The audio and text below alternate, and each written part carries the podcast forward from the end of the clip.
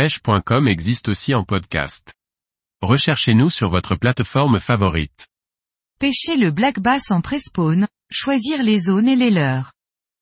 Par Antonin Perrotte Duclos.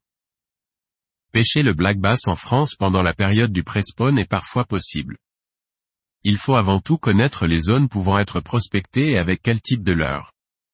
La pêche du black bass en pré-spawn est très peu pratiquée en France. Cette période est pourtant, sans aucun doute, la préférée de tous les pêcheurs de black bass américains.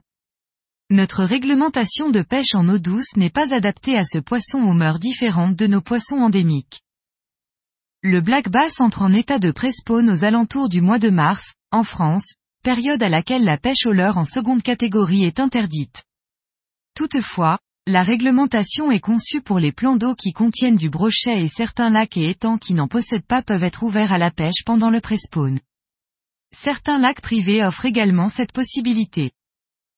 Pêcher le black bass en pré-spawn est bien plus respectueux des populations que de pêcher lorsque le brochet ouvre, fin avril, lorsque les poissons défendent leur nid. Lorsque le printemps s'installe et que la température de l'eau réchauffe, les black bass vont se mettre en activité pour faire des réserves de nourriture et trouver des partenaires. Durant cette période, les mâles vont arpenter les bordures à la recherche d'une femelle, tandis que les femelles vont analyser leur environnement pour trouver un lieu propice à la ponte. Plusieurs études montrent toutefois que les femelles reviennent souvent aux mêmes endroits, chaque année, même si plusieurs kilomètres séparent leur lieu d'hivernage et leur zone de ponte de l'année précédente. Pour pêcher ces poissons, il faudra donc privilégier des plateaux peu profonds, entre 50 cm et 2 mètres de profondeur. On retrouve souvent des poissons dans moins de 30 cm d'eau, collés à la berge, profitant des rayons de soleil pour accélérer leur métabolisme. Étant donné les faibles profondeurs où se trouvent les poissons et la tendance du black bass à chercher des zones encombrées, tous les leurres ne sont pas efficaces. Les incontournables, que l'on retrouve dans toutes les boîtes des pêcheurs américains en cette période, sont au nombre de quatre.